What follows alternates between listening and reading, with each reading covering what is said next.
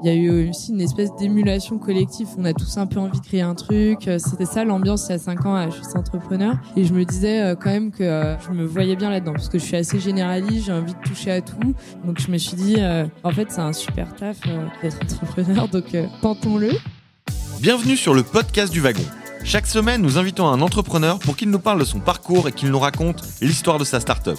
Dans l'épisode d'aujourd'hui, on est très heureux d'accueillir Claire Cano, qui a cofondé Lucky Lock et Expedicar avec l'ambition de révolutionner le secteur de la logistique automobile. Lucky Lock permet de louer une voiture ou un utilitaire à partir de 1 euro en profitant du rapatriement d'un véhicule, alors qu'Expedicar c'est une solution collaborative de transport de véhicules. Lancée en 2012, la structure qui regroupe les deux startups a levé 2 millions d'euros fin 2016 pour garantir la stabilité de la boîte. Aujourd'hui, il déplace 30 000 véhicules par an et ambitionne de devenir un acteur majeur de la logistique automobile en Europe, un secteur encore très peu digitalisé, mais en pleine transformation. Alors plein de choses à apprendre avec ce talk d'aujourd'hui, et bonne écoute à tous. Bon, je vais refaire l'histoire en quelques mots, mais... Euh, en gros, on a euh, donc nous on a cinq ans d'existence, donc ça fait cinq ans que j'ai euh, que j'ai créé euh, euh Lucky Lock d'abord.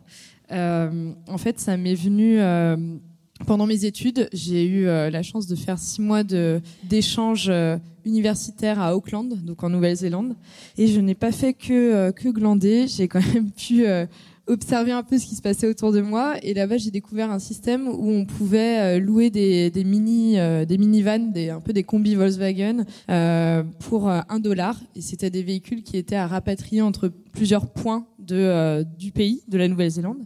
Et je trouvais ça super. Enfin, c'était un, excellent plan euh, pour les étudiants euh, comme nous. Et surtout, je me suis dit, tiens, on n'a pas ça en France. c'est une aberration. Il y a Blablacar qui est en train de monter. voilà, les gens sont prêts à faire, à faire un peu autre chose, enfin, à voyager différemment. Et donc, et donc, j'avais gardé cette idée en tête. Et puis, donc, j'ai fini mes études. J'ai fait, donc, j'ai fait HEC entrepreneur, donc comme Alicia. Et et là, je me suis dit qu'il y avait, euh, enfin, j'avais plusieurs idées de création de boîte, mais euh, mais celle-là, elle intriguait le plus euh, de personnes autour de moi. Disons que quand je l'ai pitché, j'ai senti que c'était assez, ça prenait quoi. Et donc et donc j'ai aussi eu la chance de rencontrer un associé sur mon chemin à ce moment-là et, euh, et on a créé euh, d'abord Lucky Lock. Et bon, je reviendrai peut-être sur la création l'association et tout ça. Et juste pour euh, vous tenir informé, en fait, Lucky Lock c'est un service donc vous louez un véhicule pour un euro symbolique et vous payez un euro la location parce que c'est un véhicule donc à rapatrier par un loueur de voiture comme Europcar, Avis, Rent-A-Car, etc. à rapatrier donc d'un point à un autre. Et en fait, on a euh, très vite compris qu'il y avait un énorme problème euh, dans la logistique, euh, donc dans le transport des véhicules. Il y a un marché complètement obscur, ancien, avec des transporteurs qui portent des véhicules sur des camions euh, mais qui sont pas efficaces, sont pas digitaux, qui livrent en moyenne en 51 jours. Donc en fait, on, nous on livre en 3 jours et donc on a décidé d'aller plus loin et de travailler autour de la logistique auto et de fournir un service plus complet que juste Lucky qui répondait à une partie de la, des besoins logistiques mais pas la totalité. Et donc euh, on a créé euh, on a créé la marque Expedicar. Alors Lucky et Expedicar c'est au sein de notre, notre boîte toujours. C'est un peu le miroir, c'est quand vous avez besoin d'expédier une voiture, vous allez sur Expedicar. Euh, que vous soyez un pro ou un particulier. Et quand vous avez besoin de louer une voiture, vous allez sur Lucky Lock. Voilà, pour simplifier. Ok, c'est très clair, merci. Euh, est-ce que tu peux nous donner quelques chiffres sur, euh, sur ta boîte aujourd'hui? Combien vous êtes Alors, donc, ouais, carrément. on a, donc, on a 5 ans d'existence. on est une trentaine aujourd'hui à Paris. voilà, on est en forte croissance. En fait, on est passé de 15 à 30 l'année dernière. Et et aujourd'hui, on a déplacé, euh, enfin un peu, on a déplacé environ 25 000 véhicules l'année passée. Donc on devient un acteur logistique important et euh, et là on est en forte, on est encore en croissance cette année. On espère atteindre pas loin de 5 millions d'euros de, de, chiffre d'affaires et euh, commencer un développement à l'international cette année. Voilà. Ok, bah bravo. Merci. Et du coup, t'es pas toute seule? Non, pas du tout. Euh, Est-ce que tu peux nous parler un peu de ton, ton associé, donc euh, la rencontre, euh, comment vous répartissez les tâches aujourd'hui, euh, votre équipe aussi, comment vous l'avez structurée, étant donné en plus que c'est un produit, enfin c'est une plateforme tech et tous les deux vous avez des profils plutôt business. Voilà. Ouais, effectivement, donc Idriss, je l'ai rencontré donc en dernière année d'études, donc on est on est deux fondateurs. Et en fait, enfin voilà, j'espère aussi vous donner des conseils si certains d'entre vous sont étudiants, mais nous, en fait, moi j'avais commencé à travailler avec quelqu'un d'autre d'abord. Euh, un ami. Et, euh, et en fait je me suis rendu compte qu'on n'était pas bien ensemble dans le travail. Enfin en fait euh, en gros je devais trop le pousser il prenait pas assez d'initiative il se sentait un peu bridé voilà. Le fit était pas excellent sur le taf. Donc on a eu le courage de se regarder au bout d'un mois et de se dire bon en fait ça va pas aller du tout. Et du coup hop je me suis retrouvée j'étais encore étudiante. Donc là il restait peut-être six mois ouais même pas quatre mois d'études. Je me suis retrouvée seule à nouveau et euh, je me suis dit, euh, tiens, est-ce que euh, je me lance toute seule ou pas? Et en fait, j'ai beaucoup hésité parce que je me sentais quand même le courage d'y aller. On se sent un peu invincible quand on a une idée et qu'on sent que j'avais, on avait déjà rencontré quelques clients avec Cyril qui nous avaient donc les Europe Car et blablabla et pas Blablacar, mais voilà et euh, Rent Car et tout ça et qui nous avaient dit euh, franchement euh, il y a un truc à faire la logistique auto c'est l'enfer euh, les prestats sont mauvais enfin dans tous les cas vous aurez quelque chose à apporter et donc je me suis dit bon bah je vais essayer d'y aller toute seule et en fait j'ai vraiment quand même la décision de de- d'en parler autour de moi de repitcher à la promo euh, dans laquelle j'évoluais et, euh, et donc euh, Idriss est venu me voir, qui lui-même travaillait sur un autre projet avec une autre personne avec qui ça fitait pas non plus.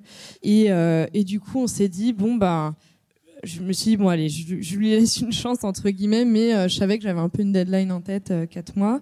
Et en fait. Très vite, on s'est bien entendu dans le travail. Alors lui, je le connaissais pas du tout, contrairement à mon autre ami. Euh, donc c'était un petit peu angoissant quand même, mais euh, euh, voilà, on, on s'est un peu tout dit à bâton rompu, et d'ailleurs c'est toujours le cas aujourd'hui. Et en gros, enfin, je me rappelle très bien, on débriefait quasiment tous les jours. Bah là, j'ai bien aimé quand t'as dit ça. Là, je suis pas d'accord là-dessus. Ou j'ai moins aimé ta façon de faire ça. Euh, je pense que tu- devrais progresser, euh, je sais pas, dans ta présentation orale. blablabla. Voilà. Et ça, ça nous a vraiment aidé à se connaître. Et au bout de, au bout de six mois, en fait, de travail ensemble, c'est seulement au bout de six mois qu'on s'est dit, ok, on pose les statuts, on met de l'argent et, on y va. Et voilà. Moi, j'avais besoin d'attendre en fait six mois de test avec euh, mon associé. Et je pense que ça a été vraiment salvateur parce que euh, sans ces six mois, euh, enfin, si on s'était associé trop vite, euh, on n'aurait peut-être pas été si loin dans euh, qu'est-ce qui nous différencie, quels sont nos points forts, etc.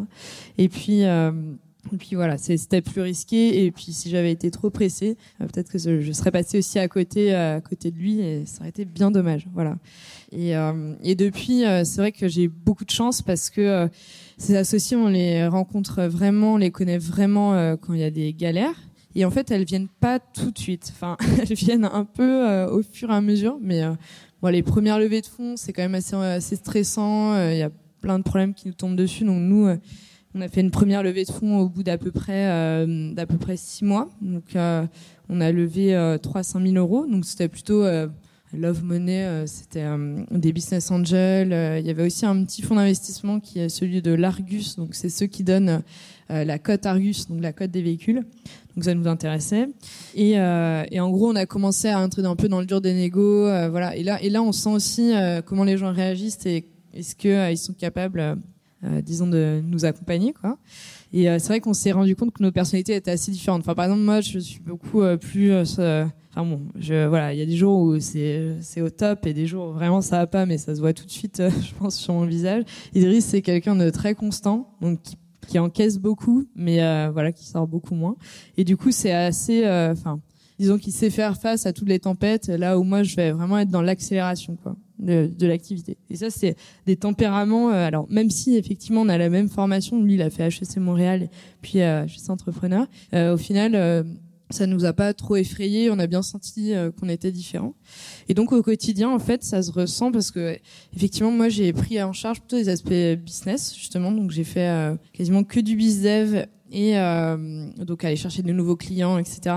Et euh, aussi euh, de la finance, donc tout ce qui est finance, mais aussi un peu de compta au départ et la recherche d'investisseurs. Tandis qu'Idriss s'est beaucoup plus occupé de l'interne, donc du management, des RH, aussi des devs. Donc on a recruté des stagiaires devs, et puis quand on a pu faire la levée, ben on a on a embauché un dev, etc.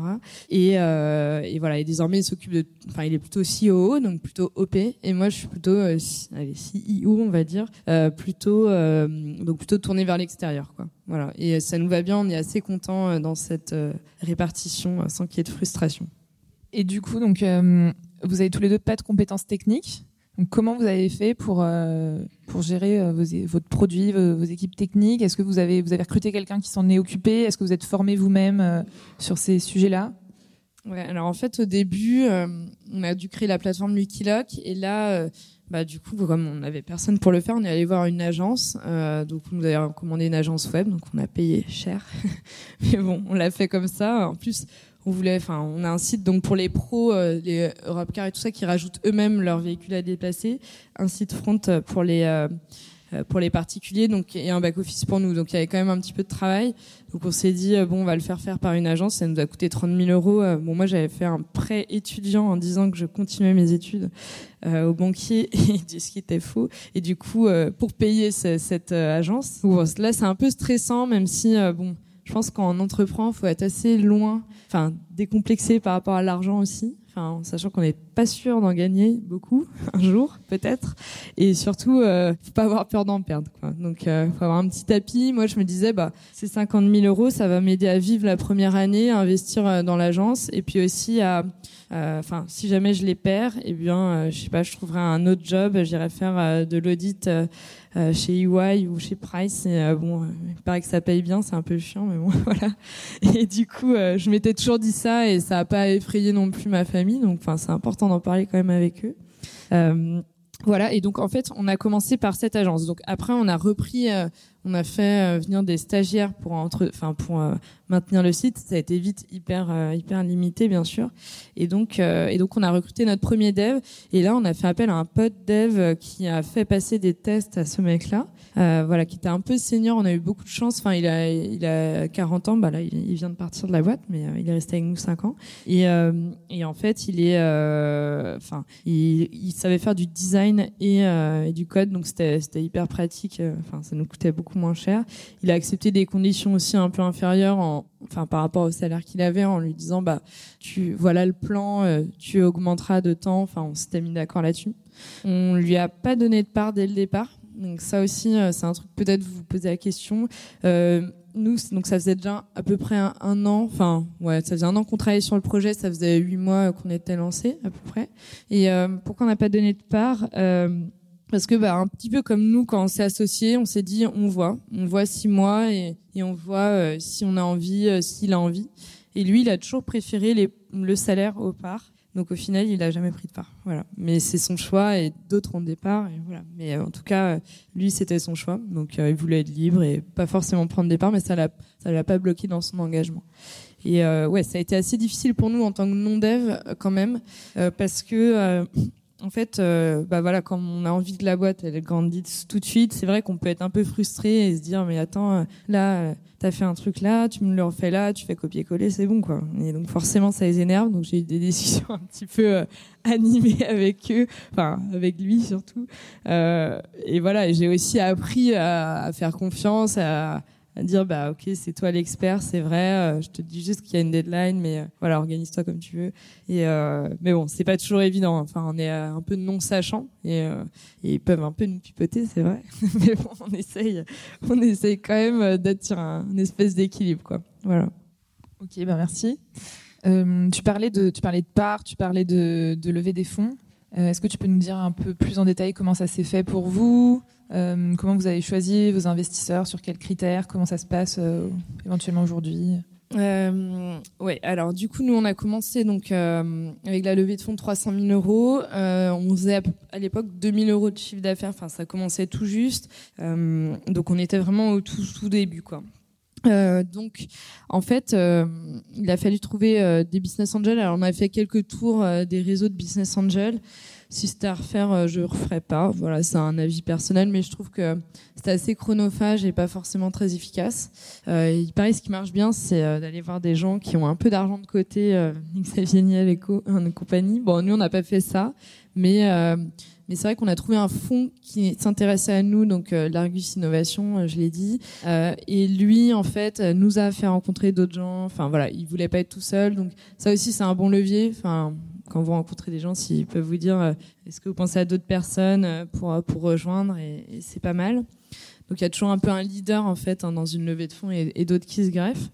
Après, on a fait rentrer un petit peu trop de monde. On a, enfin, parce qu'on voulait compléter. Euh, L'Argus mettait 150 000 et il fallait compléter jusqu'à à peu près 300. Enfin, on pensait. Et donc, en, première levée de fonds, on a pris un, peu un industriel, même si c'était quelqu'un de très indépendant. Enfin, l'Argus, c'est pas un fonds euh, euh, que financier. Euh, et en deuxième levée, on a gardé l'Argus, on a gardé un, autre family office qui avait rejoint aussi, et euh, on a euh, on a aussi euh, levé auprès de fonds plus institutionnels, comme donc Idinvest par exemple, et comme un autre fonds alors qui s'appelle Ainov. En fait, c'est le fonds de la famille d'Entresangles. Donc Norbert d'Entresangles, c'est un gros logisticien, c'est les camions ND que vous avez peut-être déjà vu, les camions rouges. ils ont tout revendu à un Américain qui s'appelle XPO et désormais euh, en fait, ils ont une, voilà, un petit milliard à, gérer et à investir. Et du coup, euh, euh, on, a, on a postulé, d'autant plus que c'est dans la logistique et, ils ont, enfin, on s'est dit qu'ils avaient sans doute à nous apporter, c'est le cas. Et du coup, eux nous ont, nous ont financé. Et en fait, dans Innov, il y a une partie de la, de Norbert d'Entresangles et une autre partie de la SNCF, donc ça se justifiait encore plus. Et le choix s'est fait, alors, sur des questions de fit, mais surtout sur des questions de, euh, de valo, enfin, qui étaient d'accord avec la valo qu'on proposait, et aussi euh, de, de term sheet, donc c'est-à-dire de, de conditions d'investissement euh, global. Au-delà de la valo, est-ce que il y a du ratchet, donc c'est-à-dire est-ce que si on n'atteint pas tel tel valo autour d'après, est-ce qu'on est dilué, etc. C'est important de le regarder.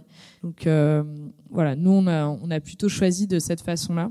Et, euh, et, on nous a un peu choisi aussi. Enfin, on n'a pas vu beaucoup de fonds, on en a vu euh, 5, 6, je dirais. Euh, et, euh, voilà, on a fait un petit peu notre choix. On savait un peu ce qu'on valait sur le marché à ce moment-là, et, euh, ça s'est fait comme ça. Donc le fit est important. Euh, aussi, s'il y a des synergies potentiellement industrielles, c'est important. Mais surtout, ce qui est important, c'est de se faire diluer le moins possible. Euh, je vais faire un peu le switch entre tout ça, enfin la vie pro et passer un peu sur la vie perso, même si les deux sont très liés. Euh, pour toi, l'entrepreneuriat, est-ce que c'était, est-ce que c'était une vocation? Euh, Voilà, tu disais que tu avais eu ce projet. Qu'est-ce qui fait que tu as décidé de franchir le pas? Est-ce que tu avais le, le, soutien de ta famille? Qu'est-ce qui t'a motivé? Ah, c'est difficile. En fait, je sais pas si c'est vraiment une vocation. Euh, donc, euh, dans ma famille, effectivement, mon père, il est, il a, il a une entreprise aussi euh, en Bretagne. Après, non, justement, enfin, moi, je m'étais plutôt dit que j'allais, j'allais sortir d'HEC, aller faire du conseil et mettre un peu d'argent de côté pour plus être trop dans, voilà, penser à ça, quoi.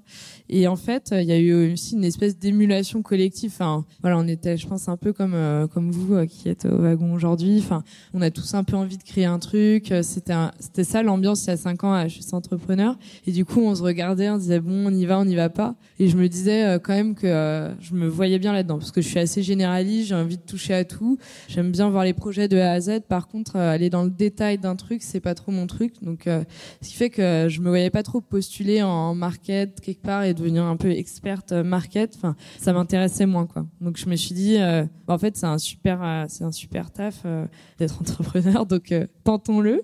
Et, puis il y a aussi cet alignement. Franchement, si j'avais pas eu l'idée qui me convenait, j'avais un peu regardé d'autres idées auprès d'autres personnes dans, ma promo, mais ça me ça me chauffait moins. si j'avais pas trouvé un associé, peut-être que j'aurais fait autre chose. et je sais pas si c'est une vocation pour toute la vie. Bon, c'est vrai que nous, on, on, rencontre beaucoup de grosses boîtes. Nos clients, c'est des, des, grands comptes. Moi, j'y reviendrai peut-être après. Et c'est vrai que ça, bon, je les vois, on travaille bien ensemble, mais ça me fait pas non plus rêver de travailler euh, dans leur boîte. Donc, euh, bien au contraire. Du coup, euh, j'ai un peu découvert le monde du travail aussi comme ça en entreprenant. Mais je sais pas, peut-être un jour je reviendrai au salariat, je j'exclus rien, mais pour l'instant c'est là où je me sens vraiment le plus utile, c'est dans la création d'un projet, motiver les gens autour autour d'une ambition quoi. C'est vraiment ça. Donc voilà. Et tu le disais tout à l'heure, tu t'es lancé très jeune. Euh, est-ce que du coup, au début, tu as souffert d'un peu d'un manque de légitimité? Tu t'es senti crédible sur, euh, en plus, le fait d'être une femme dans un, dans un secteur très masculin euh, Qu'est-ce que ça t'a fait? Qu'est-ce que ça te fait encore d'ailleurs? en fait, ouais, c'est vrai. Nous, on s'est lancé, on avait 23 ans tous les deux. en fait, c'est vrai que c'est bon. On nous a vu quand même d'un œil assez disons assez bienveillant. Enfin, en fait, dans l'automobile, euh, je te le disais quand on préparait, mais c'est un milieu quand même d'entrepreneurs dans le sens où, alors pas chez Europcar évidemment, mais on travaille aussi beaucoup avec euh, des concessionnaires automobiles.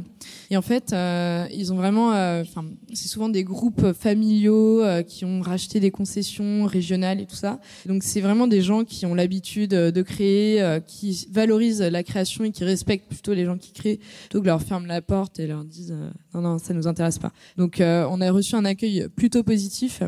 Euh, après, euh, oui, c'est vrai que voilà, la plupart des réunions que je fais avec les DG de ces boîtes-là, c'est vraiment que des mecs. bon, moi, ça, ça ne me fait franchement ni chaud ni froid, et au contraire, je trouve que ils se souviennent peut-être plus de nous, quoi, que que d'autres boîtes. Mais bon, dans tous les cas, j'ai jamais vraiment je pense souffert ou reçu des remarques euh, bizarres. Bon, après j'écarte aussi euh, tout ce tout le temps ce genre de remarques s'il y en a. Après c'est vrai que dans bon dans la tech euh, comme je le disais avec les devs, voilà, il peut y avoir un problème de légitimité quand aucun des deux associés est dev, c'est assez dur de recruter des devs aussi. donc ça on a eu un petit peu de mal, bah, notre CTO a beaucoup aidé à faire ça. désormais, on a un nouveau CTO qui a coopté des devs aussi, donc voilà, et on, on, on, table un peu sur sur d'autres atouts et, et euh, je sais pas sur la culture d'entreprise, l'ambiance, etc. Plutôt que euh, le fait qu'il y ait un associé dev. Je pense que c'est quand même un plus, même si euh, même si on l'a pas aujourd'hui, mais on a quand même une une bonne équipe de de C-Dev et qui va qui va grandir, on espère dans les dans les futurs futurs mois. Oui, d'ailleurs, si tu veux faire passer un message, n'hésite pas. Oui, postuler. Parce que Claire me disait tout à l'heure qu'elle recherchait des devs, donc si ça intéresse des gens du wagon, n'hésitez pas. On recrute euh, environ 4 devs là pour, euh, pour les 5 prochains mois. Effectivement, je suis là pour ça aussi, un petit peu. Il faut que tout le monde y trouve son compte. Hein. Euh, tu parlais de tes clients en B2B du coup. et donc on en a un peu parlé tout à l'heure, mais voilà, aujourd'hui vous êtes une petite boîte, vous avez des partenariats avec des gros groupes, vos clients sont des grands comptes. comment on fait dans, dans ces cas-là pour se rendre crédible en tant que petite start-up euh, auprès de, ses clients et de ses partenaires? Euh, ok, alors déjà juste pour que vous compreniez bien ce qu'on fait, donc euh, donc on a créé l'offre Lucky Lock. Par ailleurs, en parallèle, donc on a une deuxième solution pour transporter des autos. On a créé un, réseau de convoyeurs qui sont indépendants, qui sont auto-entrepreneurs, un petit peu à la Uber, et eux euh, vont pouvoir livrer des voitures en moins de trois jours de n'importe quel point, n'importe quel point B en France. Et donc là, on va évoluer dans le, on propose par exemple aux concessionnaires automobiles, s'ils ont un véhicule à amener à une autre concession, ils peuvent faire appel à un particulier euh, via Lucky Lock. Euh, s'ils doivent livrer un client final, ça leur arrive vraiment très souvent de livrer des, enfin des particuliers aussi qui achètent un véhicule sur internet. Et bien là, en fait, on va leur proposer une offre avec un de nos drivers, donc qui sont auto-entrepreneurs à un prix différent. Voilà, c'est pour juste pour resituer ce qu'on fait.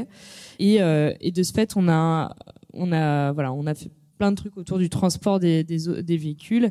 Et, euh, et de ce fait on touche euh, effectivement des clients assez différents. Donc nous bah, évidemment le premier réflexe quand on, se lance surtout en B2B ça a été de, de, toucher des acteurs un peu à notre taille, enfin des petits acteurs. Donc, euh, ce qui est bien, c'est que dans le monde de la location de voitures ou des concessions, il y a quand même des, comme je disais, des indépendants et euh, des gens relativement petits qui sont aptes à tester sans qu'il y ait des contrats de 50 pages. Mais très vite, euh, il faut aller contractualiser aux achats. Et là, on a, enfin voilà, maintenant on a mis en place une organisation sales bien bien définie. Mais ce qui est difficile, c'est vrai, c'est perdre du temps avec des grands comptes. Euh, nous, par exemple, euh, on travaille avec PSA. Euh, bon bah en fait euh, on a une approche euh, par la porte, par la fenêtre, c'est-à-dire on travaille avec les concessionnaires en, local. Donc là on a des sales qui passent du temps au téléphone. Tiens, est-ce que vous avez des véhicules à faire transporter Est-ce que je peux vous proposer nos offres? Et en parallèle on travaille au siège et là on, on invite à, à déjeuner des grands patrons. on leur parle du futur de l'automobile, qui se passera tout sur internet, où t'achèteras putain voiture en concession. donc il faut des services intelligents logistiques derrière. Euh, euh, on, répond à des appels d'offres, euh, voilà. Et donc en fait, on a vraiment deux types de sales, deux types d'approches. Et ça, la deuxième là, c'est vrai que bah, par exemple, voilà, chez des constructeurs, ça peut être extrêmement chronophage. On passe énormément de temps en réunion et le, résultat est pas tout de suite tangible. voilà, on passe un peu, on essaie de chasser les pertes de temps, mais sur les grands comptes quand même, on, on, perd beaucoup de temps. Mais en revanche, avec d'autres comptes, par exemple avec la SNCF, euh, on a été euh, super vite. Et en fait, c'est aussi, euh, alors bon, c'est même pas un conseil ça, mais c'est évident, mais c'est aussi des histoires d'hommes et de femmes, je dirais. À la SNCF, il se trouve qu'il y a un directeur qui a été remplacé sur un, sur un, en fait, c'est une partie de leur activité qui s'appelle autotrain, donc c'est du transport de véhicules sur le train pour amener les véhicules en vacances l'été. En gros, si vous n'avez pas envie de prendre les bouchons, vous mettez votre voiture sur le train et vous, vous prenez le train en parallèle et vous récupérez votre voiture sur votre, lieu de vacances. Et donc en fait, nous on est partenaire Expedicar et partenaire d'Autotrain sur les lignes où ils sont pas. Donc parce qu'ils sont euh, quasiment nulle part, euh, surtout en ce moment. et du coup, euh, en fait, là, il y a juste eu un nouveau directeur qui a été super conquis par l'idée, qui s'est dit non mais c'est vraiment vers là que je dois aller. Il a dit ok, pas de problème, je vous mets dans ma roadmap, il faut absolument qu'on fasse quelque chose. Et donc, euh, en fait, on n'a même pas été soutenu par quelconque pôle innovation, par franchement personne. C'est juste lui qui a poussé, euh, qui a fait les devs qu'il fallait. Ça lui a coûté super cher. Bon, on lui a dit voilà, on espère que ça te rapportera un jour, mais bon, voilà. Et c'est pas encore tout de suite. Et en gros, on est intégré sur le site de la SNCF. On a été intégré en, en moins de six mois, ce qui est quand même un, petit record. Et en fait, euh, ouais, moi je pense que c'est vraiment euh, dès que vous sentez bien quelqu'un enfin exploiter le nom, mais aller le plus loin possible avec cette personne et, euh, et vraiment ça, ça, se joue beaucoup au feeling, qui a envie de bosser avec qui, euh, plus que euh, enfin le temps parce que souvent dia ils ont pas le temps dans leur dans leur planning ils ont d'autres priorités. En fait le temps ils le trouveront s'ils adorent bosser sur ce projet quoi. Donc il faut réussir à faire adorer votre projet par par des grands comptes et franchement c'est c'est pas du tout évident et nous on apprend encore encore tous les jours quoi là-dessus ben, merci pour le conseil. Euh, et, du coup, justement, euh, si tu pouvais donner un conseil euh, à ceux qui ont envie de se lancer ou ceux qui réfléchissent à des projets, ce serait quoi? Bah, Du coup, nous, j'en ai plusieurs, mais nous déjà, on a été assez flexible. Enfin, je vous l'ai expliqué, on est parti de l'idée Lucky En fait, on s'est rendu compte que ça adressait qu'une partie du marché du transport automobile. En gros, mon problème sur Lucky c'est pas d'acquérir des particuliers euh, qui louent pour un euro. Ça, ça va, on en a. On a pas loin de 300 000 inscrits. Euh, mais comme je vous disais, on a déplacé l'année dernière 25 000 voitures. Donc le problème, c'est d'acquérir des véhicules. Donc en fait, on s'est dit, ok, en fait, enfin voilà, le problème, il est plutôt dans dans le sourcing et donc on va faire un truc canon sur la logistique automobile euh, qui est un secteur pas sexy, personne s'y intéresse, il y a aucun talent, c'est-à-dire euh, les jeunes diplômés ne vont pas spontanément euh, postuler dans les boîtes de logistique automobile. Du coup, euh, là, on aura une valeur ajoutée. Donc, euh, en fait, on a été assez flexible et assez, enfin, voilà, assez pragmatique aussi pour se dire, on s'obstine pas là-dedans. Dans la mobilité, il y a Blablacar, il y a plein d'autres. On aurait pu, on a pensé hein, à, se dire, bah, en fait, sur Wikiloc, tu loues pour un euro et si jamais il n'y a pas de location qui te correspond, parce que encore une fois, on a trop d'inscrits par rapport au nombre de locs, eh bien, on propose Blablacar, SNCF et on devient une espèce de comparateur de voyage. On s'est dit, oulala, là-dedans, il y a trop de monde, c'est trop compliqué, euh, il n'y a pas de valeur ajoutée. En plus, on s'est dit, c'est du B-souci et c'est super cher. Et du coup, euh, en fait, enfin bon, moi en tout cas, euh, ça m'excitait vachement de faire du B2B et de répondre à des besoins clients avec des solutions innovantes, des trucs digitaux, parce que le client B, c'est un si en fait, c'est un si refoulé qui fait son boulot, mais en fait c'est un particulier, donc il adore les interfaces friendly, il adore les apps euh, comme nous quoi. Enfin bon. Et du coup, on s'est dit ok, là-dessus il y a vraiment un truc euh, super chouette à créer, et donc euh, et donc on est allé hop dans la logistique auto et on s'est dit c'est là, c'est là qu'on a une valeur ajoutée et on va aller encore plus loin là-dedans. Donc en fait, être trouver les secteurs pas sexy où il y a des trucs sexy à faire du coup et et à être un peu là où on vous attend pas aussi. C'est là qu'on se fait le plus remarquer. Nous, enfin, on est une boîte, on est quand même 60% de filles, ce qui est quand même incroyable dans la logistique auto. Bah, c'est vrai qu'à chaque fois qu'il y a un événement, c'est les filles d'Expedicar sont là, etc. Et c'est assez marrant parce qu'ils se rappellent de nous et en fait, on leur apporte juste un peu autre chose, une autre vision et c'est cool. Et euh, deuxième truc hyper important. Alors ça, j'avais pas du tout euh, pensé à ça quand je me suis associée, mais c'est qu'en fait, euh, on part pour 10 ans. Voilà. Bon, ça, en tout cas, c'est ma vision, c'est-à-dire, euh, il faut pas croire. Euh, enfin, on voit pas mal d'histoires de start-up. On crée deux ans, on revend, on est riche, cool. Euh, c'est arrivé à une personne que je connais autour de moi. Et encore, euh, ils ont ils sont pas pris pour deux ans, mais enfin eux ils ont ils ont fait cinq ans parce qu'une fois que tu revends, tu as souvent un earn-out, donc ça veut dire que tu dois rester si tu veux avoir toutes tes parts débloquées. Donc voilà, ça fait toujours cinq ans que ces personnes sont dans leur boîte même si elles ont revendu. Et donc en fait, c'est souvent ces 10 ans. Et donc, euh, il faut aussi se dire que la personne que vous voyez là, enfin moi que j'ai vu à 23 ans, très probablement, on sera encore ensemble à bosser à 33 ans. Et c'est assez bizarre. Enfin, en fait, on, on se projette pas forcément là-dedans. Donc, faut avoir un peu le temps aussi et se dire, euh, ok, je suis prête, prêt ou prête à mettre euh, 10 ans de ma vie euh, là-dedans. Et ce sera peut-être même ma seule boîte que je vais créer, ce sera peut-être mon unique expérience. Et surtout, pas se fermer euh, dans des considérations qu'on voit un peu trop dans les médias, du type euh, euh go fast et euh, sell fast. Quoi. En gros, euh, nous, la vente, on n'y pense même pas encore. On a tellement de chemin à explorer, et, mais parce que ça nous excite aussi toujours. Je pense que quand on vend à notre stade, c'est qu'on en a marre. Quoi. Nous, on en a pas marre et on est, super motivés. On a, enfin, pour nous, en tant qu'entrepreneur, développer une boîte internationale. Enfin, je veux dire, à mon âge, jamais j'aurais eu ces responsabilités ailleurs, donc c'est génial. Euh, créer un produit tech encore plus poussé, pareil, c'est un truc incroyable. Donc euh, voilà, on s'ennuie pas, mais euh, par contre, faut savoir que parfois on s'engage sur une très longue période. Donc, euh, enfin, c'est rare. Peut-être que vous allez vous engager sur moi, mais c'est peut-être que euh, la boîte marchera du coup un peu moins bien. Et euh, voilà, enfin, faut savoir un peu se, se, projeter avec la fameuse personne si vous souhaitez euh, vous associer, bien sûr. Ben top, merci beaucoup Claire. Euh, on va prendre des questions s'il y en a. Oui, bonjour. T'as levé combien au total? Bah du coup, euh, en, bah ça fait à peu près 3 millions d'euros quoi. Mais bon, alors moi je trouve qu'on juge pas la valeur d'une boîte à sa levée. c'est pas vrai. Non mais bon, voilà, on a fait plus de 8 millions d'euros de chiffre d'affaires jusque là. Donc 8. Ouais. Donc enfin, je trouve que quand même le chiffre d'affaires c'est ce qui a de c'est ce qui fait vivre et nous c'est ce qui nous rend le plus indépendant aussi. Là, on va sans doute refaire une levée, mais en fait, on a à peine besoin. Du coup, on lève moins et du coup, on se dilue moins et du coup, on est aussi euh, moins sous pression. Enfin, faut savoir que la série B en général, euh, tu lèves, euh, donc c'est euh, ce qui normalement devrait arriver maintenant, mais comme on a un niveau de chiffre d'affaires satisfaisant, on a sans doute moins besoin. C'est direct. Bon, tu lèves entre 5 et 10 millions et du coup, ça veut dire que l'exit à 5 ans, il est à, pour que les investisseurs soient contents, il faut que ce soit à 100 millions. Quoi. Il faut, donc, la question, c'est est-ce qu'une boîte euh, qui fait 5 millions va arriver à se valoriser dans 5 ans à 100 millions? Enfin, moi, je crois pas trop au miracle. Alors, peut-être il y en a, mais en tout cas, dans notre secteur, euh, on est un peu plus rationnel. On, voilà, on est en B2B aussi. Et du coup, euh, euh quand je parle aussi autour de moi aux investisseurs, je me rends compte qu'il n'y a aucun euh, qui a investi en série B qui est satisfait euh, du, de l'exit parce que euh, c'est très dur en fait de, pousser pour faire des si grosses sorties. Et donc en fait, il y a une espèce de bulle aussi et des investisseurs un peu mécontents et donc des entrepreneurs qui se font un peu massacrer aussi. Donc voilà, il faut bien l'avoir en tête quoi. Je pense. Ça c'est pour plus tard, mais après après c'est de lancer. Comment tu as déterminé le timing de, de ta deuxième levée de 2 millions?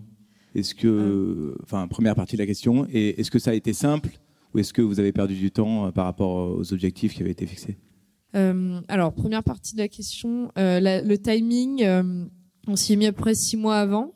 En, fait, on sentait qu'on a, on proposait une vraie, enfin, un truc qui avait une vraie valeur ajoutée, qui était de faire de la livraison hyper simple, par rapport à des transporteurs qui sont hyper lourds industriels. Donc là, on commençait à avoir des gros clients qui ont signé. Il y a notamment Aramis Auto, qui est le premier vendeur de véhicules sur Internet en France. Donc on a créé tout leur service de livraison à domicile. Donc ça, ça l'attraction était bonne. Euh, donc on s'est dit qu'il fallait qu'on investisse plus dans les outils et qu'on recrute plus. quoi. On était une boîte à 50% de stagiaires à ce moment-là. Donc euh, c'est ça aussi, on veut pérenniser, donc on veut recruter. Et donc on s'est dit bon bah c'est le bon moment. On a tenu, tenu, tenu, et puis là ça faisait trois ans depuis la, le levée.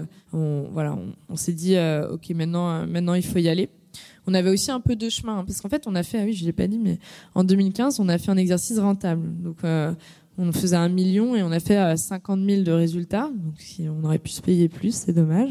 Mais en gros, on a fait un exercice rentable. Donc on s'est dit bah en 2016, qu'est-ce qu'on fait? Est-ce qu'on fait un exercice rentable et on va chercher 2 millions, ou voilà, peut-être un peu moins, euh, 1 million 8, et puis après, mais après on s'est dit, voilà, en tant qu'entrepreneur, ça nous excitait moins, et on voyait que le marché était grand. Il commençait à avoir un peu de concurrence, euh, voilà, on s'est dit, euh, bon, euh, on va donner les chances à ce projet. Tout le monde n'a pas la chance d'avoir une boîte rentable au bout de deux ans, donc deux ans et demi. du coup, on pousse et on y va, quoi. Donc c'était, un peu ça aussi le choix. C'était un peu un choix, hein, clairement. Bonsoir. Alors, tu as abordé ton expansion à l'international et j'aimerais bien que tu nous en parles un peu plus.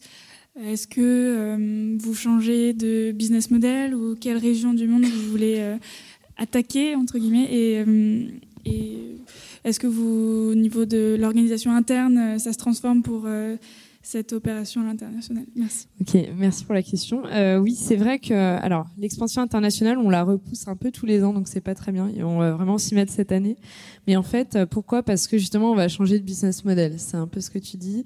Euh, en fait, euh, là, on se rend compte qu'on a apporté vraiment de la valeur ajoutée dans le, dans le transport automobile, et du coup, euh, notre next step, c'est de disrupter tout le secteur du transport auto, pas juste euh, proposer un service de convoyage intelligent et tout ça, mais aussi de dire aux transporteurs camions, bah, écoutez, utilisez notre app pour qu'on puisse suivre en temps réel vos, transports. Euh, Connectez-vous avec notre plateforme, comme ça nos clients qui nous utilisent nous sur le convoyage pourront aussi vous passer des commandes en direct sans prendre leur tel, euh, envoyer un mail, envoyer un fax, parce que ça se passe comme ça. Et donc en fait, on a quand même un petit bout technologique à finaliser qu'on est en train de développer avant de se lancer. Et ça va être beaucoup plus simple parce qu'une fois qu'on va lancer ce truc un peu global de je gère toute ma logistique auto au même endroit, ce produit-là, eh bien, on va pouvoir faire un modèle d'abonnement et donc le dupliquer beaucoup plus simplement qu'avoir que tout refaire, c'est-à-dire créer un réseau de drivers, etc., qui est possible, hein, mais euh, qui est plus lent. Donc euh, on a fait aussi des choix, donc euh, voilà.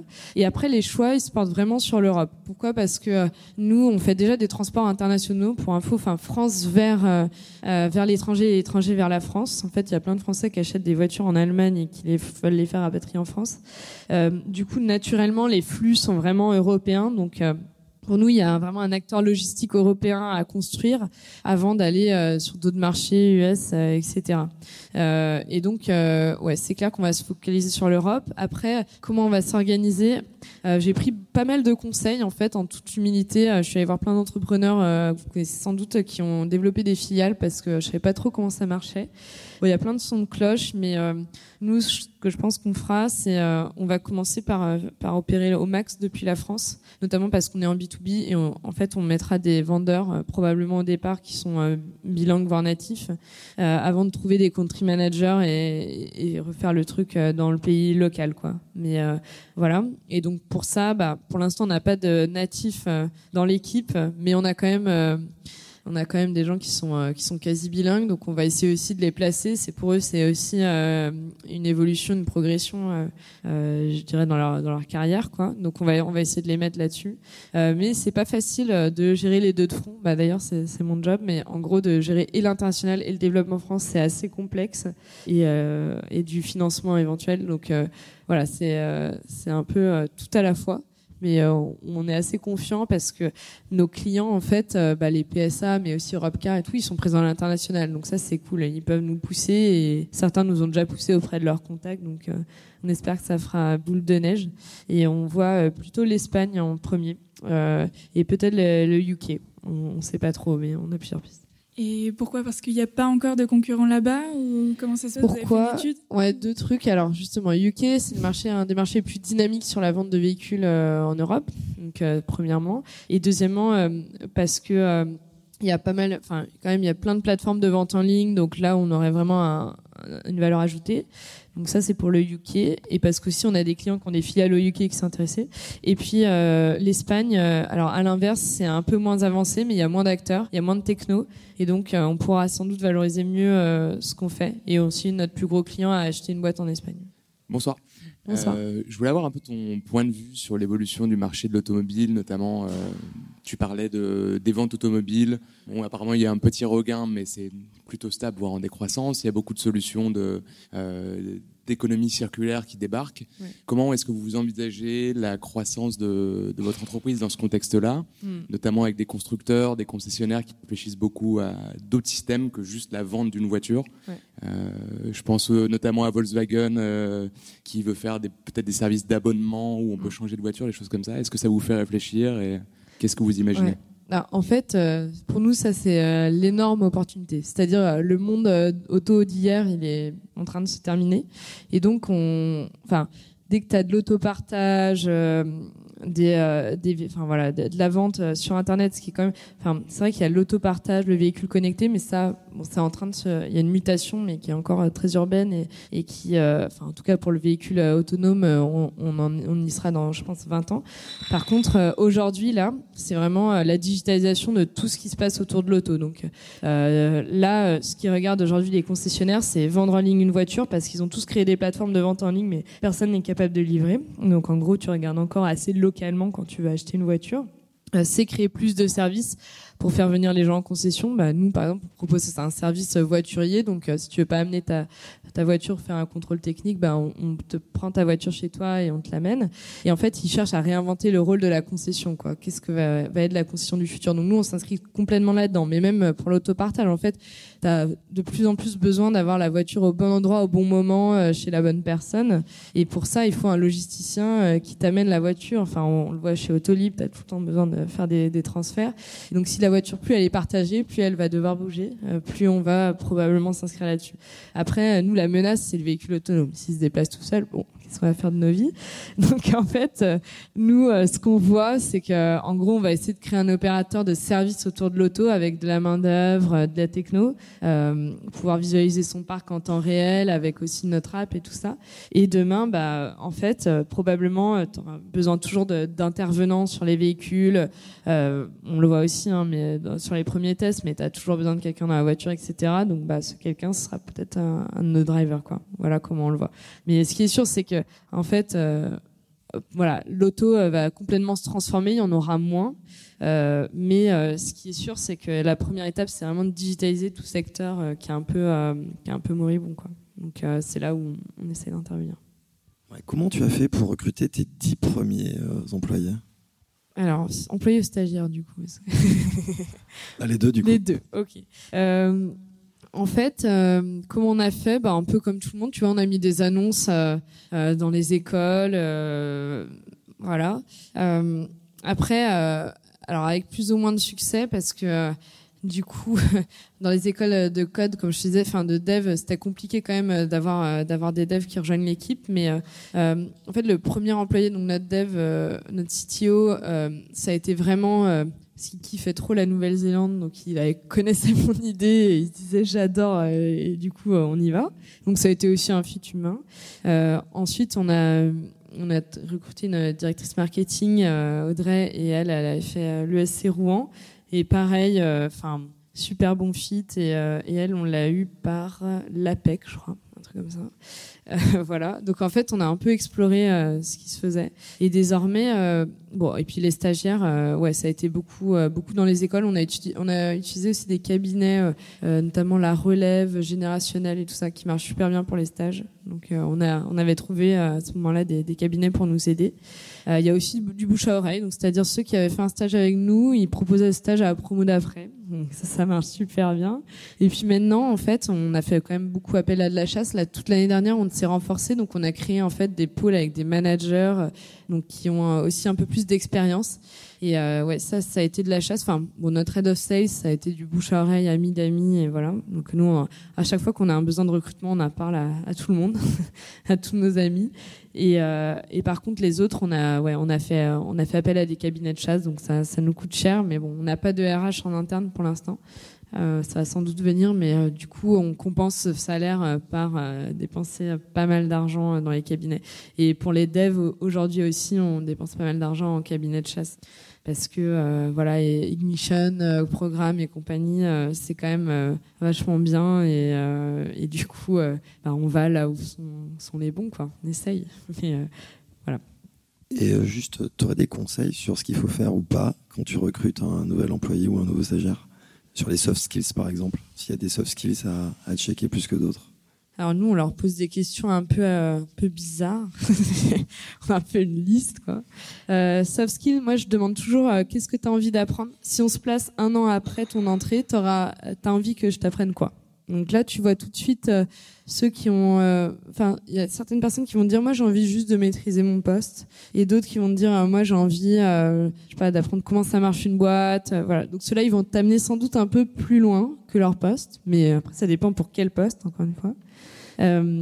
Donc ça, on pose ça comme question. On pose aussi la question euh, si tu devais inviter à dîner euh, trois personnes ce soir, ce serait qui Alors ça, ça paraît un peu stupide, mais pareil, ça montre pas mal de choses.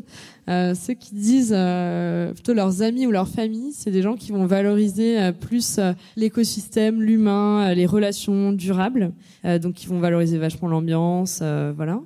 Et ceux qui disent Macron, Poutine et Hitler, c'est des gens qui qui sont euh, plus ambitieux, je pense, mais euh, voilà, peut-être plus curieux, euh, plus, mais qui resteront peut-être moins longtemps. Enfin, voilà, c'est c'est un peu des profils. Bon, nous, ça nous fait marrer de dire ça, mais voilà. Il y a même une personne qui s'est mise à pleurer quand on a posé cette question, donc Malheureusement, je, elle n'est pas revenue. Enfin, elle, ne m'a pas rappelé. Mais euh, bon, voilà, donc c'est à double tranchant. Mais, en gros, euh, ouais, je pense que c'est ça. C'est aussi, alors maintenant, nous, on fait en entretien, on fait un premier entretien call. Et euh, là, je trouve qu'on arrive à déceler quand même pas mal de choses. Bon, c'est 30 minutes quand même, hein, c'est pas 5 minutes. ensuite, on fait un entretien avec bon, le manager de cette personne plus un, autre manager. Alors maintenant, on a des managers, c'est bien, mais à deux et plus un deuxième entretien encore à deux. Donc ça fait euh, donc euh, trois entretiens en tout. Et je trouve qu'on arrive quand même mieux en mieux à sentir euh, ce qui fit avec l'équipe.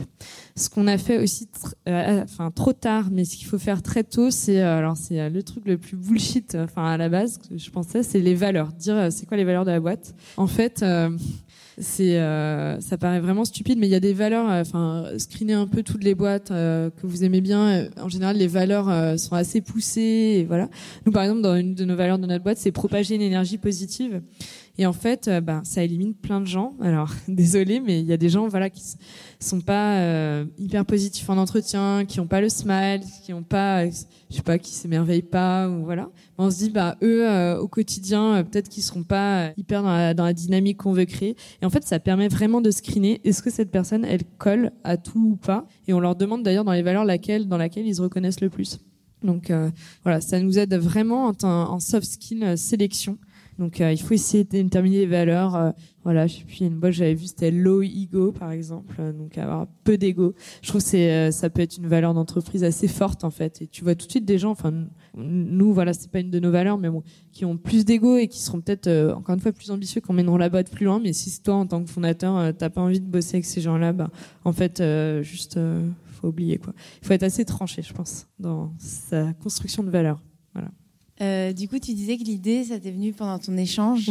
Euh, est-ce que avant, tu avais eu un intérêt pour le secteur de l'automobile et, et du coup, ben, comment est-ce que tu t'es passionné? Parce que tu as dû te passionner pour un secteur auquel ben, tu n'avais pas forcément d'intérêt.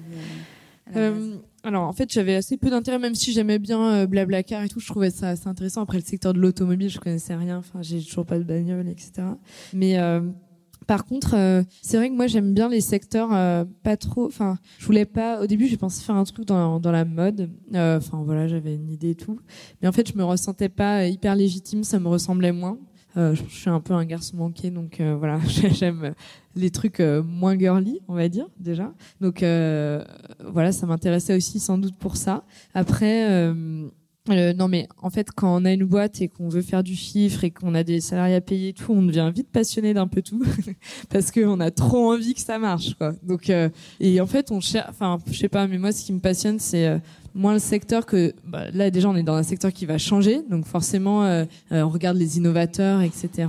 Par exemple, se lancer dans la chaussure en ligne, bon, je pense que ça va pas non plus à subir une révolution de ouf dans les prochaines années. Donc je me dis, il y a peut-être moins de trucs à faire. Donc voilà. Donc secteur qui change. Ouais, disons un produit quand même qui est assez central dans la vie des Français. Hein, c'est le deuxième poste de coût après la part enfin le logement. Euh, du coup, euh, je me dis euh, qu'il y a sans doute des choses à faire, quoi. Et, et c'est pour ça que que je m'y suis passionnée. Mais c'est franchement, on devient passionné tellement on a envie que ça marche. Je pense que c'est un peu naturel, quoi. Quand on a la pression, j'ai jamais vu un entrepreneur qui dise je déteste le secteur dans lequel je suis, quoi. Même s'il y allait par opportunisme j'ai un ami euh, qui a monté une boîte dans le, dans le courtier en prêt, euh, prêt immobilier d'ailleurs. Et euh, en fait, ce qui le passionne, je pense, au-delà du secteur, c'est qu'il y a plein de trucs à faire, que les acteurs en place sont pas hyper innovants et que c'est génial de manager une équipe si grande à son âge. Et voilà. Donc, je pense qu'on se passionne vite quand même.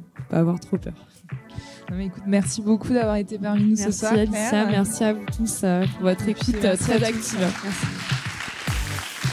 C'est fini pour aujourd'hui, merci d'avoir écouté ce talk. Si cet épisode vous a plu, pensez à vous abonner sur iTunes. Si c'est déjà fait, je vous invite à laisser un avis et à le partager sur vos réseaux préférés. À la semaine prochaine pour un nouvel épisode. Salut à tous!